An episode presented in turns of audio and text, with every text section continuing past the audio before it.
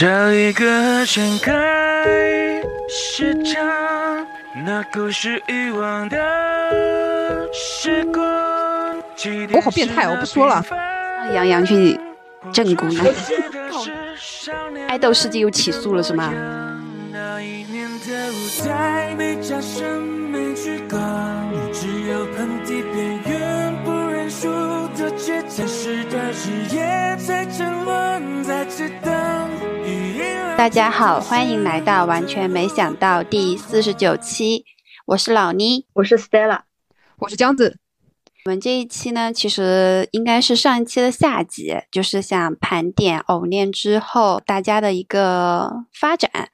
盘点下，其实有点像是说他们在偶恋之后，关于他们真实人生的一个真人秀。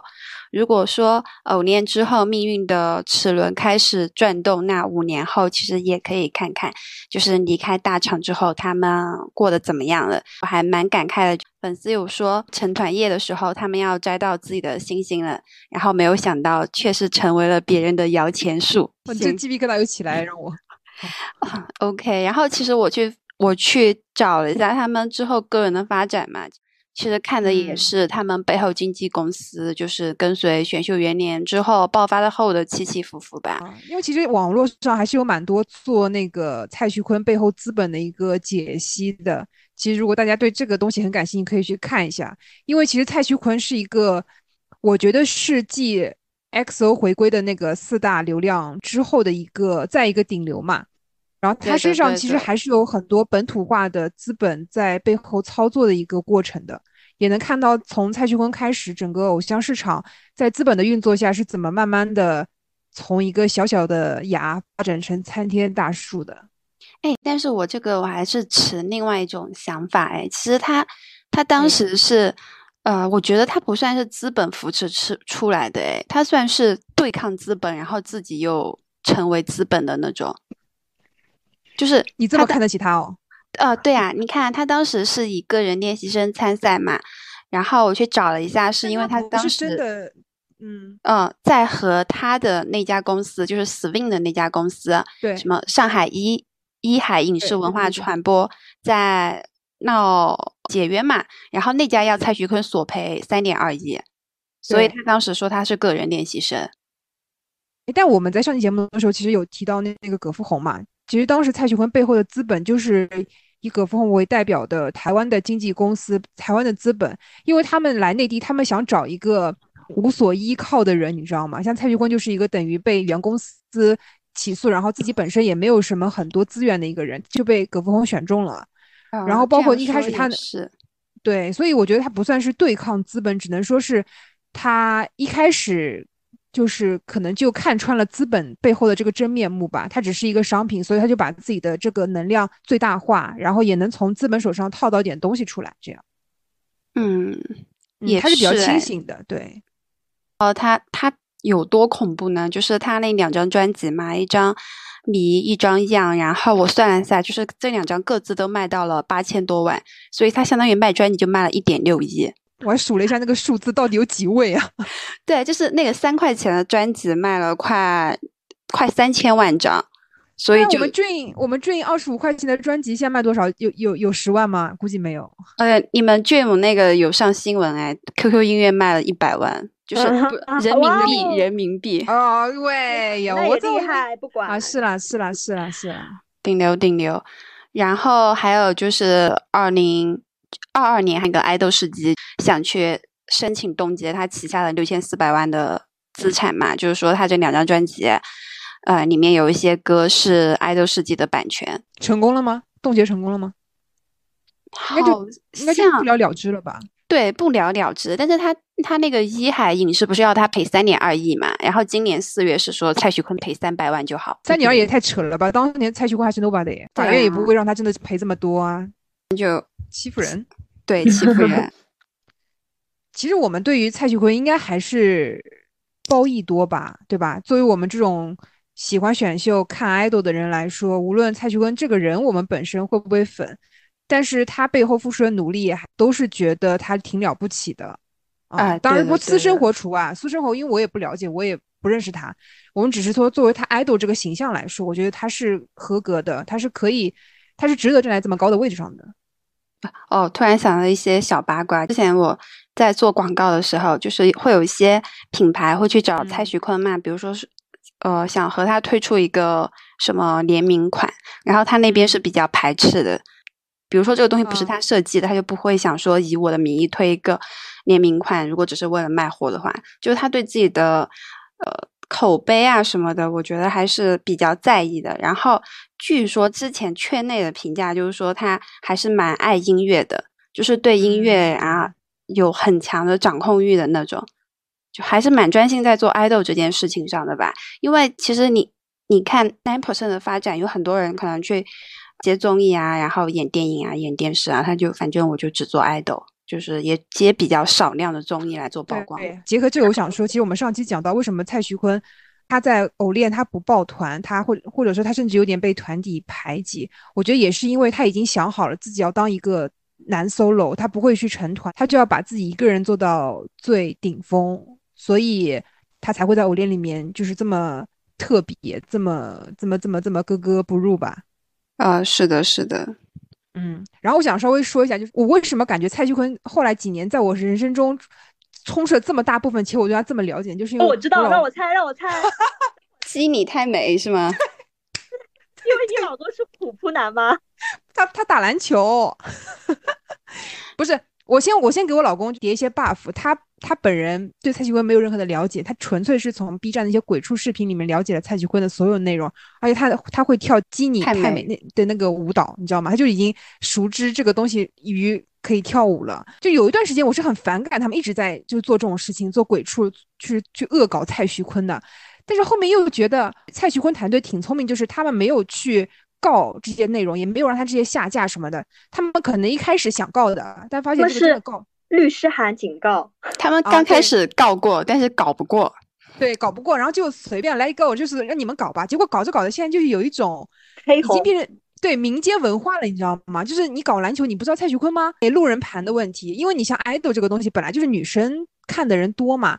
那男生都这么了解，说明他的这个路人粉不是路人粉吧？路人很多，不管是路人黑还是路人粉，对吧？国民度，对国民度。哦，这个我要说一下，我朋友老公也是蔡徐坤那个黑粉，俗称蔡徐坤的小黑子，就他们有专业术语叫小黑子。她老公就是会每天用蔡徐坤那个打篮球去逗他们家的猫，然后蔡徐坤 出了这个事情，她老公还蛮难过的，就是很担心蔡徐坤被封杀。啊！我我我老公也说那个视频吗？对，他说如果蔡徐坤被封杀了，那 B 站鬼畜少一半。对，之前不是蔡徐坤上那个奔跑吧，然后内容被他的人人物形象被抠掉了嘛，然后那些那些鬼畜区的大佬又通过一些别的素材把他这个人给重新缝回了这个节目里面啊。是用 是用他那个打篮球还是新的蔡徐坤？不是打篮球的，就是一些别的他参加别的节目的一些剪辑的素材还存在的话，他们就剪进来，再剪回那期节目。就本身这件事就很好笑，你知道吗？就是剪辑师们忙了两个礼拜，终于把它抠掉了，结果网上的大神又把它给 P 回去。好牛啊！坤坤好荒好荒诞哦，就是。果然命里带红，而且我有一次坐高铁，然后高铁上不是有很多小朋友嘛，就感觉可能五六年级或者初一，他们就在那个高铁上模仿蔡徐坤那个基底太美，对，好像全宇宙都知道这个事情，就真的已经下沉到一个非常下下面的地方了，因为你像小学生都知道，基本上要么要么就是孤勇者，对吧？要么就奥特曼什么闪卡。结果还知道一个蔡徐坤，你说说看，蔡徐坤要和奥特曼比肩是吗？我没有说这个意思哈，我觉得奥特曼还是世界上最屌的。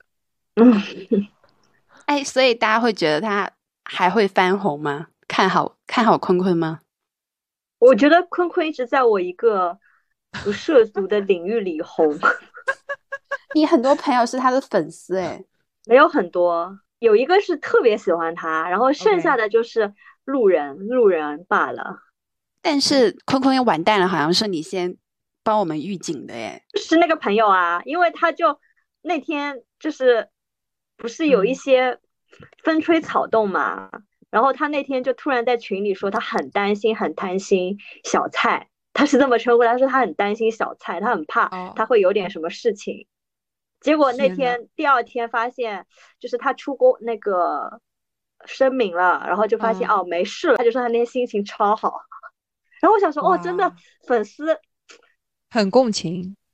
就是真的太牵动他们了吧？真的像他们的就是什么亲朋好友发生了一点事情，是啊，就生于微时，然后又陪伴了五六年，肯定是有很深的感情哎。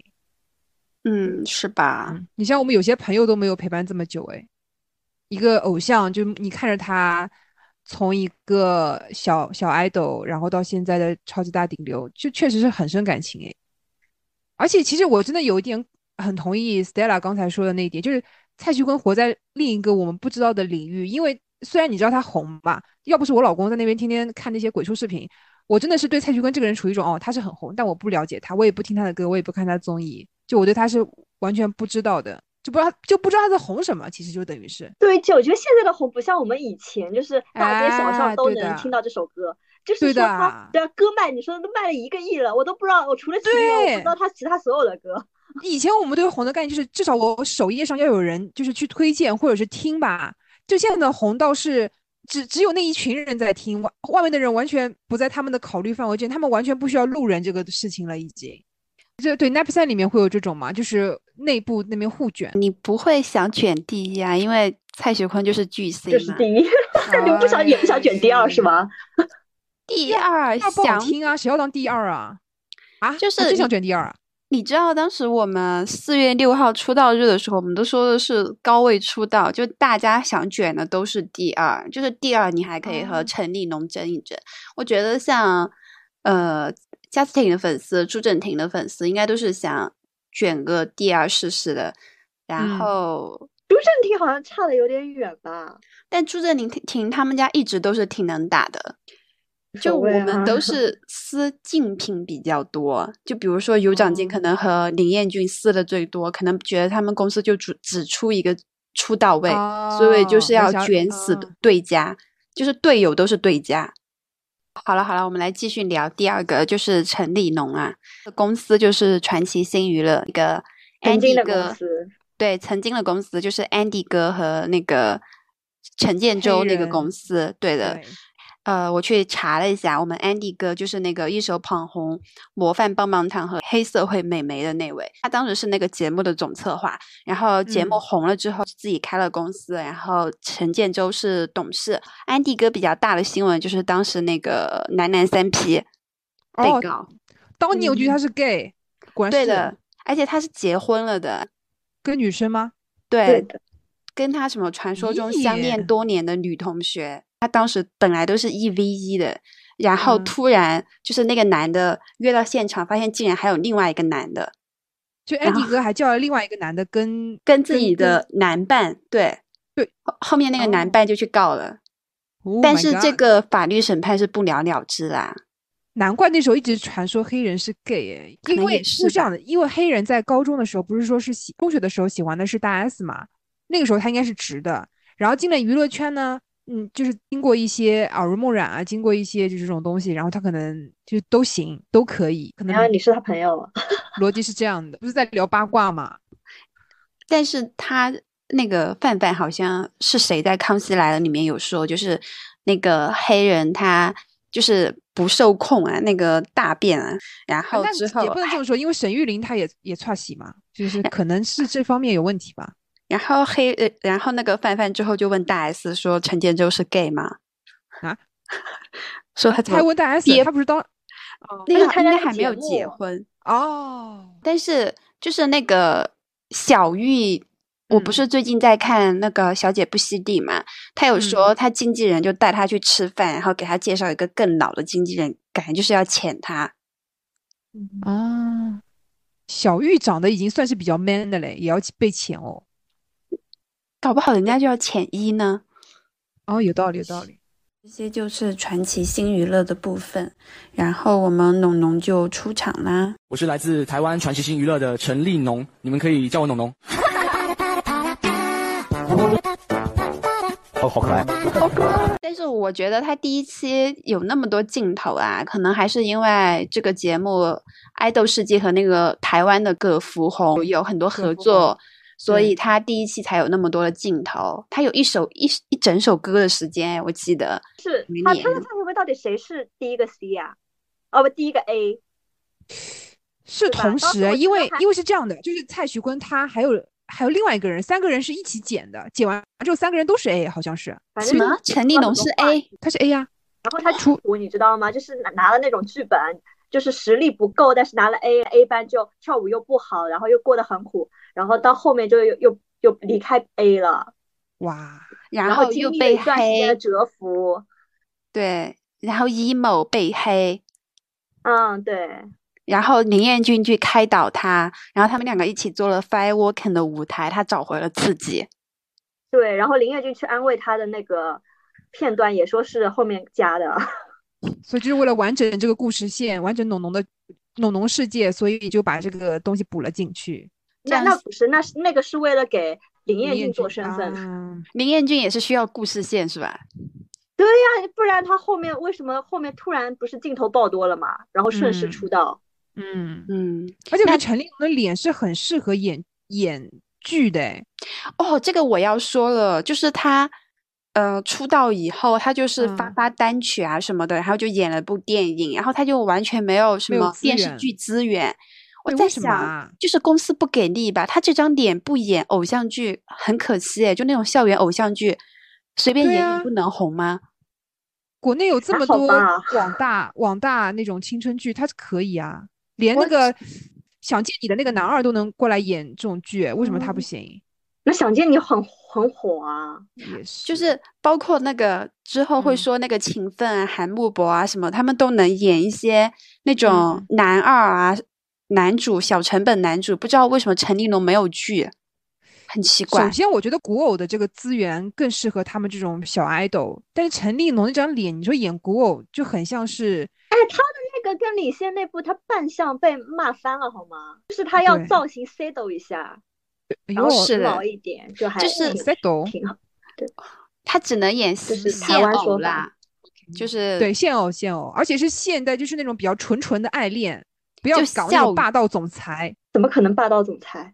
对啊，就所以现在就是感觉他不知道为什么就就蛰伏就沉寂了，反倒是之前他回台湾去当那个原什么少，哎呃，对对对，那个少女的那个评委评委，那个时候反倒是还有点新闻，还有一点水花。就帅的一股清流。然后他，我就觉得他们公司就干什么都慢半拍，还是说传奇新娱乐也不管他，他就是一八年十月才发了他的单曲，其实离偶念出道已经半年了。因为传奇新娱乐还是 base 在台湾嘛，陈立农一个人留在内地，其实是没有能够太扶得起来的。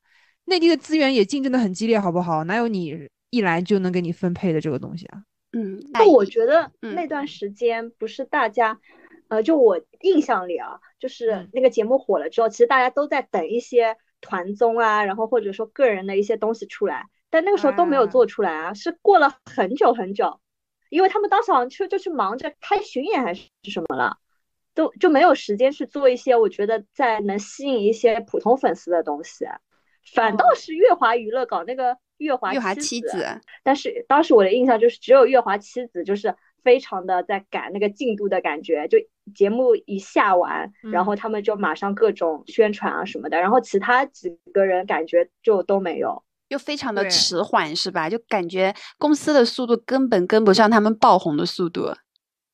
就感觉农农是一个从呃从外面回来的一刚回来的一个呃小贵公子吧。但是呢，我们本土都在那泥里面打滚呢，他就说我那我就站在旁边看吧，就穿着那种西小西装什么的，也不进来，就自己默默在旁边等着，就等别人喂饭吃，是的就，就不行了。他应该我觉得当时可能也是因为内地第一次出现这样一个团体吧，对的，对，大家也不知道怎么去运营他们。那时候不大家盘点嘛，一二零一八一九年 nine percent 合体了几次，就根本没有几次，因为大家都很忙。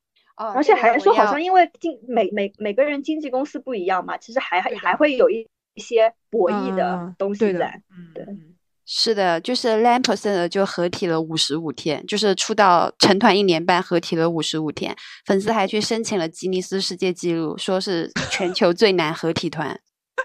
那不知道他们在干嘛啊？他们 那边阴阳怪气啊，那干嘛？就是月华妻子啊！你想月华妻子那么红，就分走了三个人啊。那然后其他人呢？你没有发现坤坤其实不是很爱参加团体活动的，除了巡那他演，他他不爱参加能理解，就有长金是能够去参加那种唱歌综艺的，而且他好像参加的不多，对吧？哎，好像是哦。那他们都在干嘛？回来感觉都在抠脚。可能就接一些非常散的广告。对，等一下我们挨个盘点，先说农农啊，然后。那个农农可能比较厉害的资源就是四湖书生了，真的是压翻李啊，我有印现。象。李现是给他抬咖的，然后那那一部的话，制片人比较厉害，那个张志强，他是李安和张艺谋的制片人以及海外发行人，就《色戒》啊、《英雄》啊、《满城尽带黄金甲》啊，就都是不是他监制就是他制片，然后《毒舌律师》也是，对的。嗯，然后那部片就没有什么水花嘛，然后没有什么水花之后，我们农农就也没有什么资源了，就是我记得那部片嗯。子其实讨论度还是有的，就是因为农农那个时候也比较火嘛，然后粉丝不，愿意去那时候是李现嗯火吧？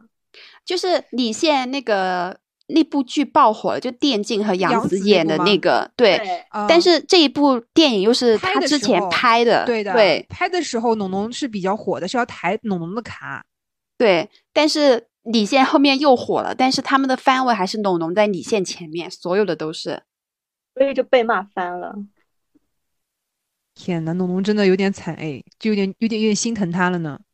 对啊，反正农农就只是发一点小单曲，然后做一些小综艺，就不温不火。然后年初的时候签给了我们的天娱传媒，震惊了。不过天娱一直是蛮喜欢签会唱歌的，我我，所以我有猜测说，农农之后的路线是不是就吃一些台湾人红利，就参加一些两岸三地大团圆的晚会现场，就唱点歌有可能，有可能，因为台湾那边他有去参加宝岛季吗？有有有有。对他可能是作为台湾青年吧。哦，你看这不就机会来了吗？我觉得这可能是以后农农的路线，搞不好会唱会上 CCTV 什么的。我我猜啊，那那也要给他一些资源吧，你不能老让他唱以前那些东西啊，对，有点太博戏。哎躺平的，就是就在等什么呢？就我觉得台湾的男的 idol 都有点这意思，因为你看那个许光汉其实也有点偏，就躺着就行了，就是别人给他喂资源喂饭吃，他就啊、就上吧。哎，我想起来了，农农那时候其实参加过一个综艺，跟开周杰室友吗？对对对，还有王嘉尔，没红的王嘉尔，对，就是那个是主打，就是代际间的室友一起沟通啊、摩擦啊之类的。对，其实想想他资源应该也还行吧，还是有一些的。就所以是他没有自己没有做起来，哎，就我觉得他好像只哦往歌手发展，但是又一直没有一首很红的歌，而且我觉得他很挑歌，哎，就有些歌他挑他唱着就很干，然后比如说他唱什么《水星记》啊，还有维里安那个女孩就比较好。女孩不想和你受一样的伤害，所以学会溺爱，一而再，再而再，三而再的挫败。但是这种比较好的歌，感觉他们公司又给他选不到，他也不能他。适合挑一些清爽的歌，他不能唱太有太有深度，然后需要很多技巧的歌，对的，然后又挑的。他又找不到这种好歌，就蛮可惜的吧？我觉得。怎么？他生错了时代，他应该早生二十年，在两千年的跟他更华语乐坛。混不下去了啊。嗯，也是。也是，我想到，我给他想到一招，就是他蛰伏两年，就是好好的学音乐、做音乐，然后出一两首这种自作曲，然后上黄源吗点音综。呃，不是，就是有点像现在的快乐男生他们那种翻红的程度嘛，就是他有一定的路人盘，大家知道他，然后、啊对带着他的一些新的作品再回来，然后给大家一种童年回忆啊，就回忆杀的感觉。这个可能是他一个路线。我觉得也可以，因为嗯毕竟芒果台，就他签了天娱传媒嘛，我觉得天娱对艺人就是应该不会让你饿死的，就是会零零散散给你分一点湖南卫视的节目的。对，以他现在的量级上一些小综艺还是 OK 的啦。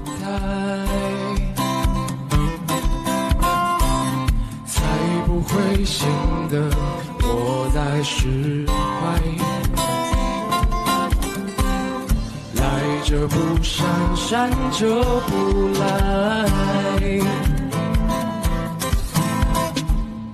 因为我也曾经站在门外。OK，next、one，好的，到我们的月华组了。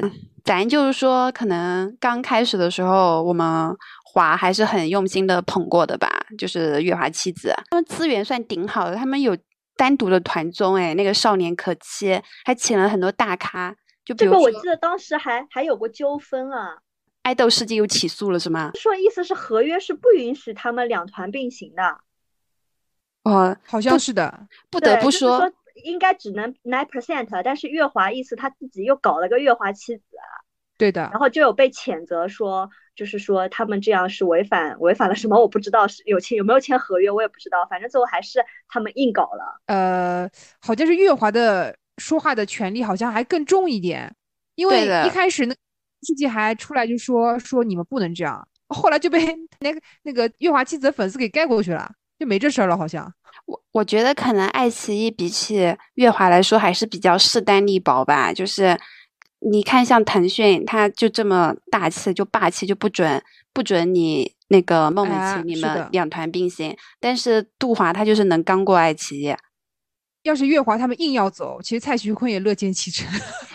真的吗？蔡徐坤说：“那我也那我也走了，拜拜。对啊，所以这种团就是没有团魂啊。但是月华妻子也没团魂，”也可以我说我们毕文君，我们毕文君是有的。就是我去找月华七的最后一张专辑，反正他们在网易云上卖只卖了七万多张啊，粉丝在倒数解散吧？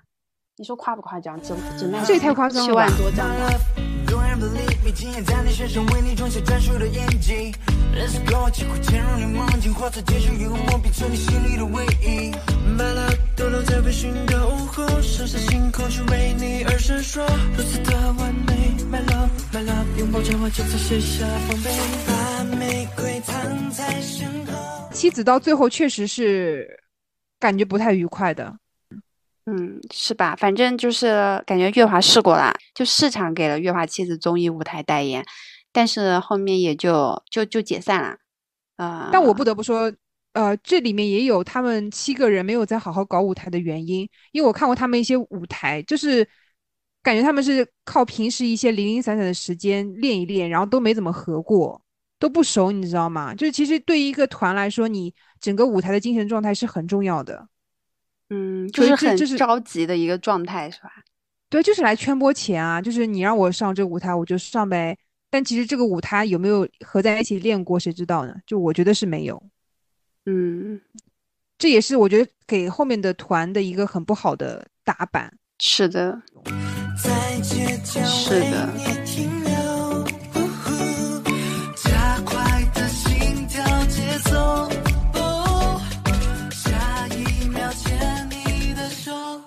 OK，是范丞丞嘛，我感觉他的发展方向还蛮清晰的，就是比较大的综艺，然后和一些影视资源。他今年是和月华的合约就到期了嘛，他又成立自己的工作室。但不得不说，他在月华的时候，感觉也是用他自己的资源。就比如说，他上很多浙江卫视的综艺嘛，我就比如说，你看他这两年的什么《青春环游记》啊、《跑男》啊，还有之前和李诞的那个《嗨放派》，就全是浙江卫视的。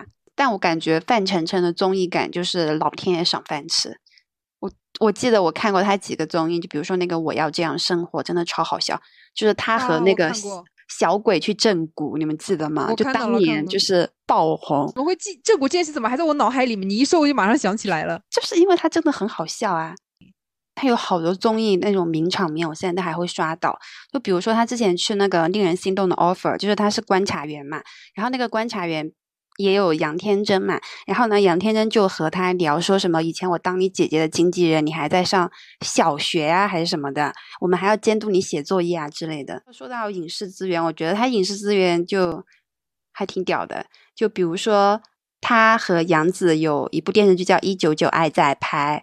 然后最近和关晓彤、张一山那个《曾少年》播的好也还不错。然后今年的那个电影《人生路不熟》也有十亿的票房，就是这什么电影啊？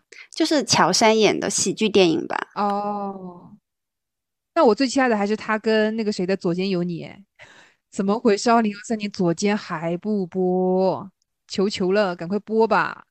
对的。然后路透我已经吃了好多年了，我觉得他能播，他就能当顶流吧。能就我看陈少陈少年里面，他演的不是一个渣男嘛？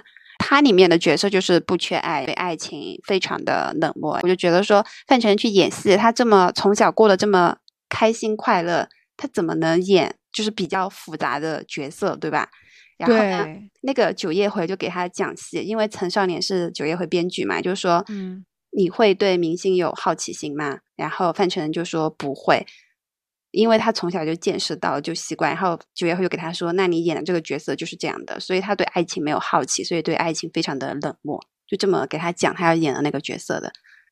所以我不知道范丞丞对演演戏真的有没有悟性啊？因为我觉得他人生这么顺遂的，我觉得应该也不是，因为他小时候，你想他也是经历过很多流言蜚语的啊，哦，对吧？就他就他姐姐有可能是他妈这件事是吧？对，我记得他好像也有透露过吧，他物质层面肯定是很好的，嗯，他都说他从小都没怎么生活在青岛嘛，好像他从小在就去北京了，还是后面留学什么的。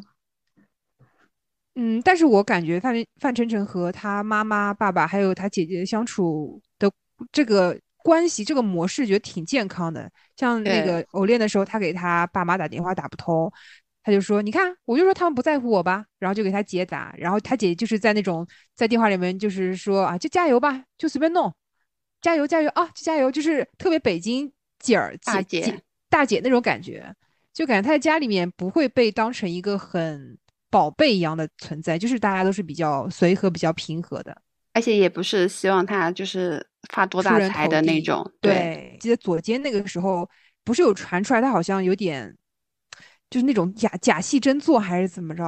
但 什么炒作吧，炒作吧。你看的假新闻吧？我这个新闻，我唯一就记得说另外一个那个谁来着，王安宇啊，王安宇说他对，说他卖的特别努力，确实就卖卖卖特别努力，结果说不播了。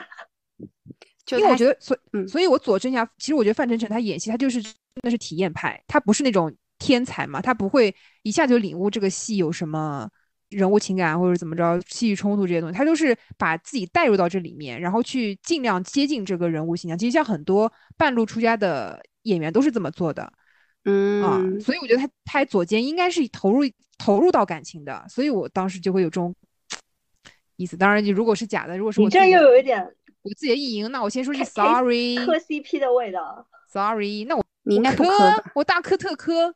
反正反正，我觉得范丞丞是属于能够在演艺圈混蛮久的。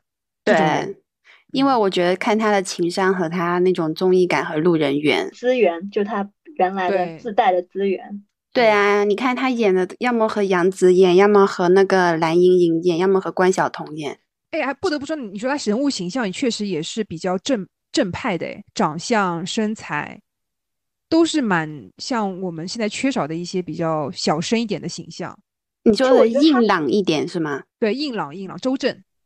嗯，而且我觉得他非常圈粉的一点就是他当时去参加偶练的时候，你们还记得他的人设吗？其实他是一个吃货人设，我记得他他就是呆头鹅的人设。就是他一直有一个片段，就是他一直在那边吃，他吃了很多，然后他那段时间就胖了，然后一直说要减肥啊什么的，我不知道啊你们还记不记得？记得记哦，得记得记对记得，对啊，就是很接地气。然后就本来想说，哦，范范范冰冰的弟弟是怎么样的，结果想说啊，这么接接地气的一个形象，然后就会反对差，对，就像会吸很多粉。好像他上综艺也很接地气哎，就是比如说他去正骨，然后在那边吱哇乱叫，你让杨洋去正骨，杨洋 告你好吧什？么？你怎么又 他杨洋出来了？你真的很会，就是怎么又蹭热度？对，什么火你说什么是吧？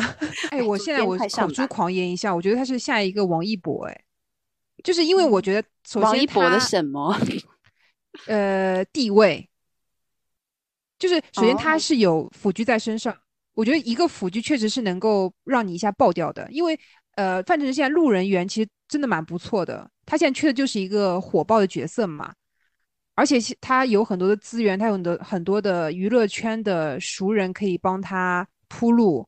那比起王一啊博来说，他可以更快的接触到一些很顶级的资源东西嘛。对，对，我觉得他是他是可以报的。嗯，就你看蔡徐坤其实还是呃生生长于草草根嘛，那你你就像浮萍一样，你要是风一来你就被吹走了，是很好理解。但是像呃范丞丞这样的人，反倒是能够在内娱这种很混乱、比较无序的一个状态找到自己的一个方向的。对嗯，下一位是谁？我们 Justin 啊，我在月光之下的回忆，天上星星乱入，你此时此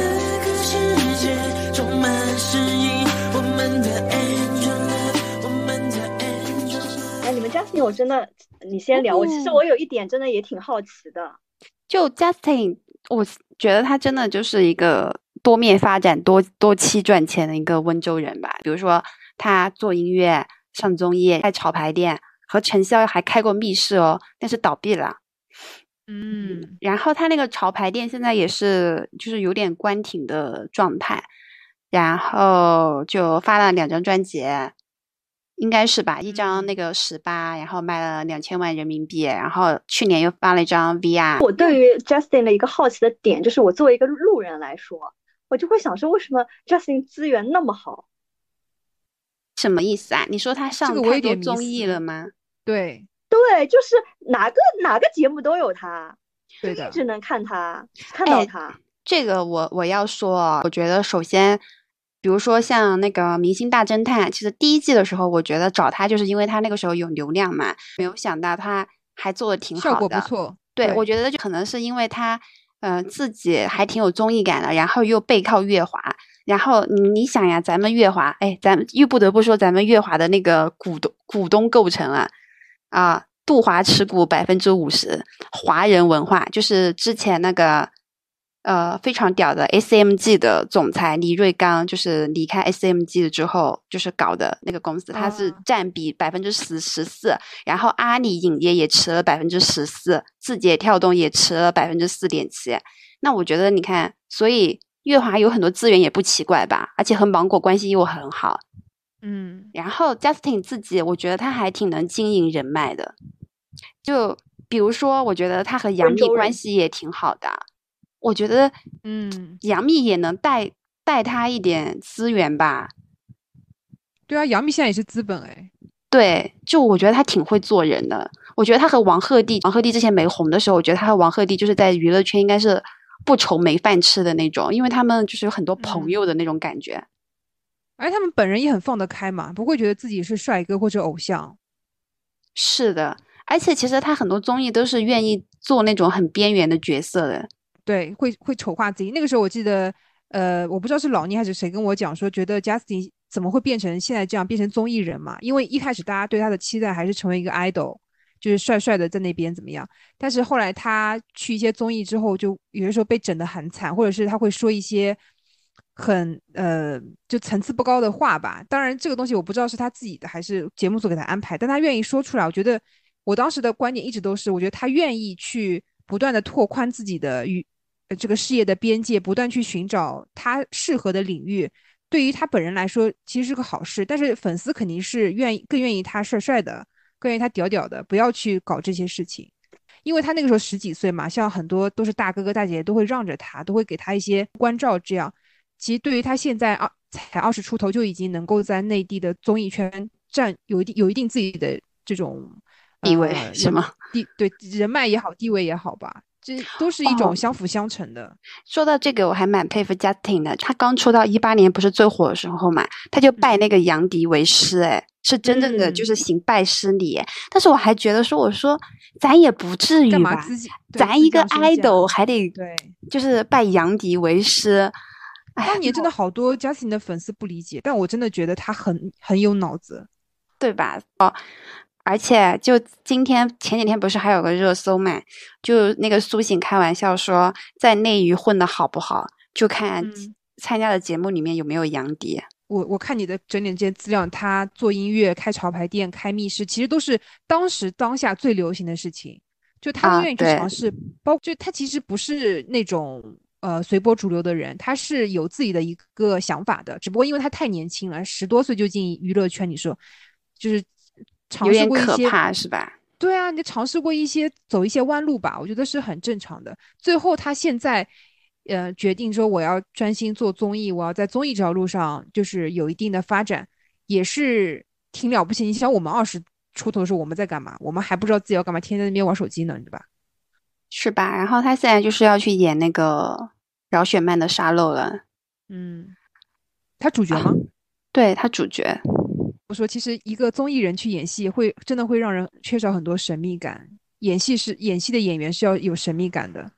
是啦，这个魏大勋之前有说过，就说演员要少上一点综艺，因为观众已经了解真实的你了，所以你演什么他都不信。但是呢，你不上综艺，你没有热度，别人怎么会找你拍戏呢？那说回 Justin 演那个《爱情神话》，我觉得这个戏跟他还蛮搭的，就无论是这个角色的形象和 Justin 的演绎。呃，在这部剧里面都都挺恰如其分的，但不得不说，其实他在《爱情神话》里那一条线也是，就是拿掉好像也没什么影响。对啊，但是无所谓，就是那部叫什么？呃，王源那部电影《天长地久》啊？对，《天长地久》里面王源那条线啊，我也觉得。虽然他那条线是有意义的，但他演的就很没有意义。嗯，我觉得 Justin 能够在一部老戏骨那么多的，对，能够找到一些自己的节奏，然后并且能接得上戏，这就已经是一种进步了。就电影处女座能演爱情神话这种好片还蛮难得的，就好歹不是那种就很商业片那种。哦，我不知道是 Justin 的团队比较厉害，还是他本人眼光好。像他第一部戏是《爱情神话》，然后他那首我要推荐了，那首《Cycle》也是很好听，给我插进去，给我给在这边插入《Cycle》这首歌，很好听。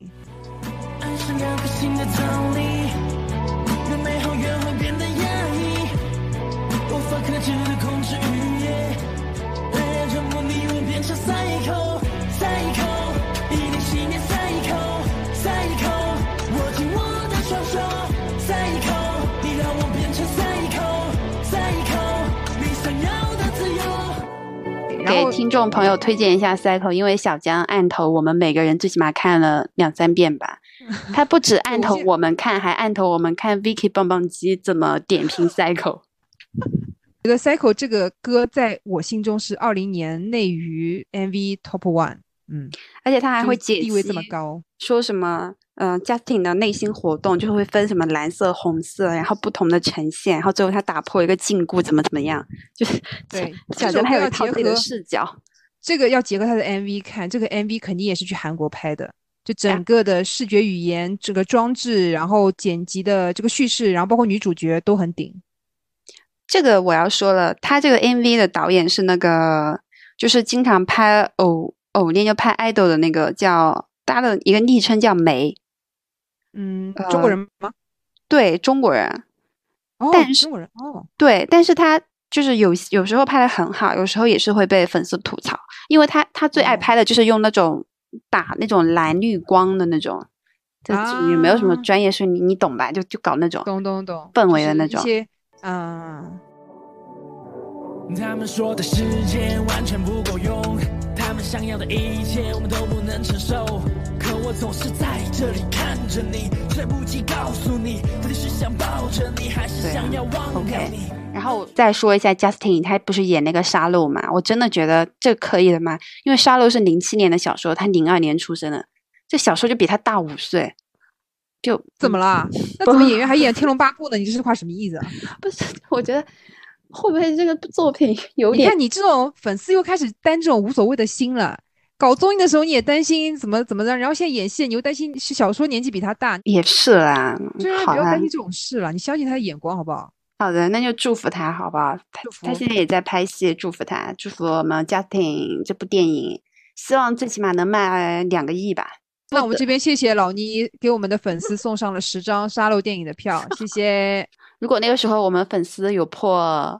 两千人就送五张，好不好？哎，你怎么五千人？你怎么 不做梦啊？两千人随机抽评论啊？对啊，点赞最高的评论送五张，好不好？你粉丝会不会拿说什么垃圾票啊？就滚开！然后下一个就到朱正廷了，就他就是在一些网剧里面当男三、男四这样吧。要不是你罗列出来，我都不知道他演过这些网剧。就其实我不去找，我也不知道。就比如说什么全世界都在等你们分手，其实我都不知道。但是他那部电影我是知道的。就比如说什么出演《急先锋》，就友情友情出演。我记得那个那那个时间好像正式还搞得蛮大的，成龙、杨洋那一部。哦，对，然后其实我知道的话，就是他综艺好像也就接一些比较跳舞的综艺，然后在里面跳跳舞啊什么的。但是他好像和张雨绮是好朋友，因为他们之前有接一个优酷那个关于一个航天航天的挑战的一个综艺。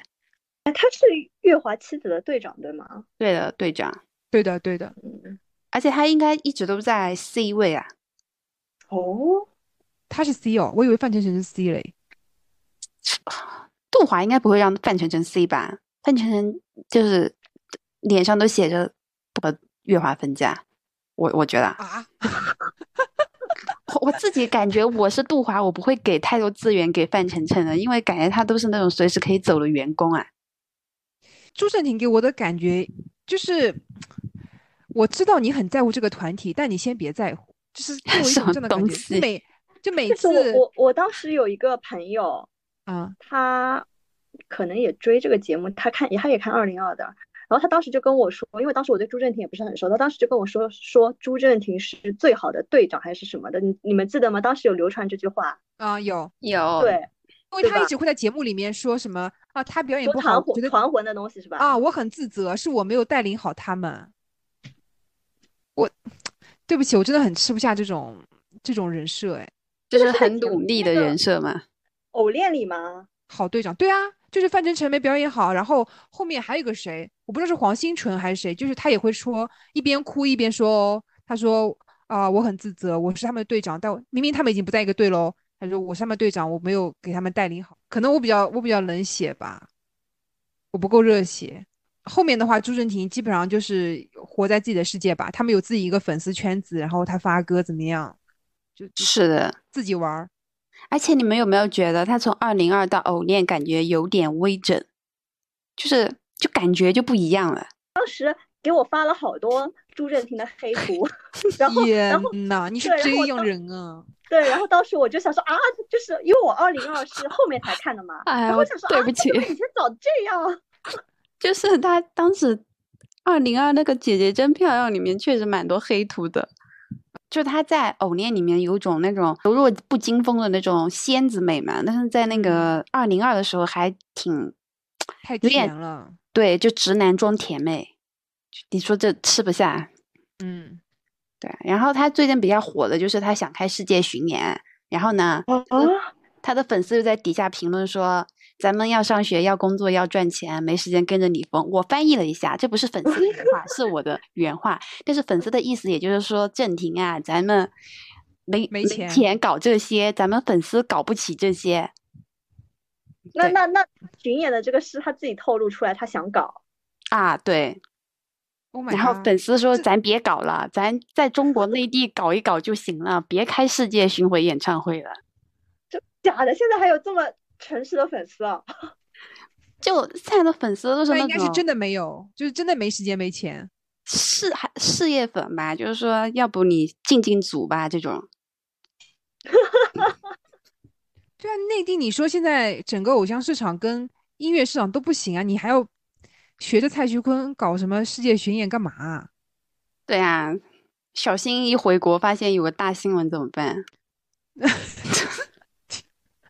哎，那你说实话，你对朱正廷的这种有一点不喜欢，是是不是因为你更磕皇权富贵，而不磕朱正廷跟 Justin？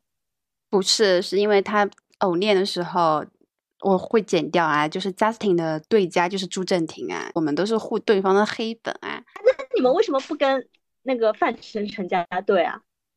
对，撕逼啊，啊，对啊，就是哦，朱正廷的粉丝或者是家庭的粉丝都不会和范丞丞的粉丝撕逼的，嗯因为我们没有利益关系。就是范丞丞，你就觉得他一定会出道的，他一定会第三的。对，就是你和皇族你都撕不动，就他天生就嗯在那，而且你就知道，就范丞丞他不管他有没有人气，他就会很红，你撕都撕不动。天呐，原来粉丝之间也有这种食物链啊！就是食物链顶端咱别碰，我们就是下面的人啊摆摆手腕。对啊，就是比如说那个当时咱们偶练拼谁出道，谁去谁会去和蔡徐坤和范丞丞拼啊？对，所以你说你们虽然疯，但你们也是有理智的哎。他们还肯定还有策划，好不好？他不是他们说那个投票，你必须都是投自己跟一个非常末端的人。对对对，确实是这样。好的，我们快速进行，然后到毕文俊了。啊、咱们毕文俊呢，你别说，感觉电视剧的资源都比朱正廷好。他和和他搭档的，就基本都是现在还挺红的女主们，比如说李一桐和孙茜，她都搭档过。然后和李一桐演的叫什么《九霄寒夜暖》，对。然后我觉得就是可能有一点小水花，但也没有到大爆。然后他现在的一个行程，咱就说在拍著名 B 站 IP《时光代理人》双男主之一，然后男主是那个一年一度戏剧大赛的冠军蒋龙，女主是卜冠金，就厉害，对，就资源挺好的吧。但是我觉得他也盘正调顺吧，还蛮适合演偶像剧的。首先，我觉得毕雯珺这张脸就是内娱没红，就少说明她，真的是一个不想红是吗？这张 脸没红。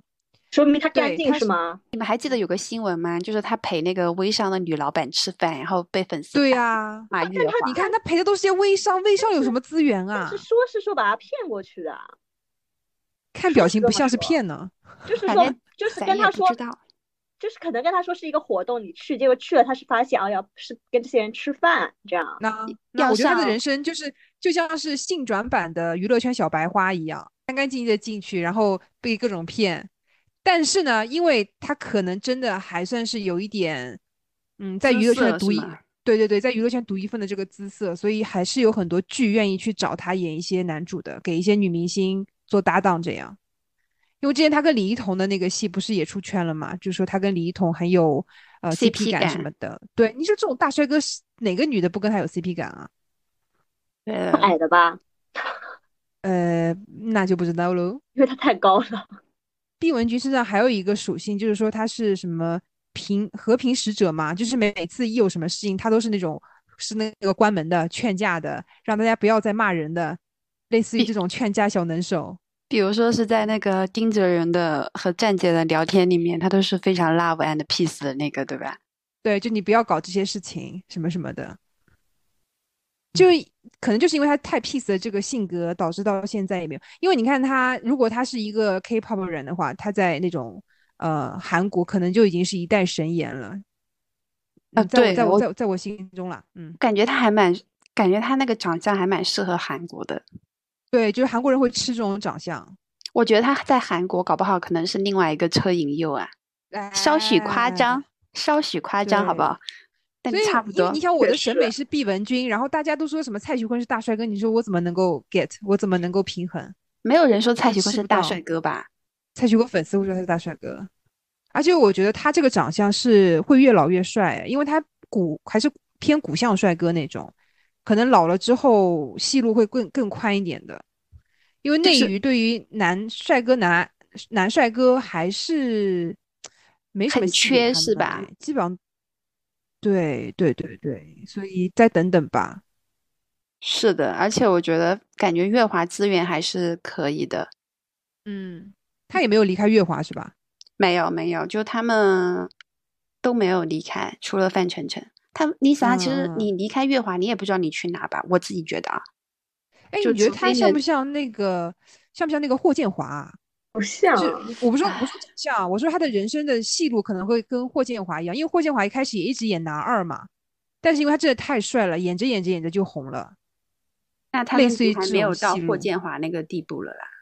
如果不知道到霍建华那个地步的话，可能就是王鹤棣那种啦，就是啥啥也不懂能演男一的，就差那种还是差了一哎我觉得。我觉得毕雯珺有可能也缺一部腐剧，就因为霍建华，我还是拿霍建华类比哈，我不是说他像霍建华，我是说类比一下，就是霍建华也是当年跟那个李易峰，啊不对不对，跟胡歌演那部剧，然后 CP 火的嘛，等于是啊，可我之前我就喜欢他了。你是喜欢，但是但他真的路人路人粉多起来，然后真的死忠粉多起来，真的就是跟胡歌炒 CP 哎，但老实说，你说因为其实腐剧那么好一点的辅剧资源，毕雯珺又够不上了。对啊，所以他就只能够看看能不能找到机会吧。因为胡歌那部剧也不是腐剧啊，《仙剑奇侠传》不是腐剧，只是后来就硬炒他们的 CP 就炒火了。对的，嗯，他最后不会去跟范丞丞搞 CP 吧？那那咱咱就别别了，好不好？他还没有到能和范丞丞搞 CP 的程度。哇，但是现在想想，范毕雯珺跟范丞丞 CP 也不错。哦天呐，两个大帅哥怎么了啊？你们现在怎么要要求这么多吗？我是范丞丞是帅哥吗？是，啊咱有有有一句说句，我觉得是哎，妆造搞一下都帅的。对他们两个都属于比较正统那种，我就喜欢看直男卖腐哎啊，我好变态哦，我不说了。好的，那我们这一期节目就到这里喽。我们还有下集会盘点偶练前二十选手的一个发展，希望到时候大家也会收听哦。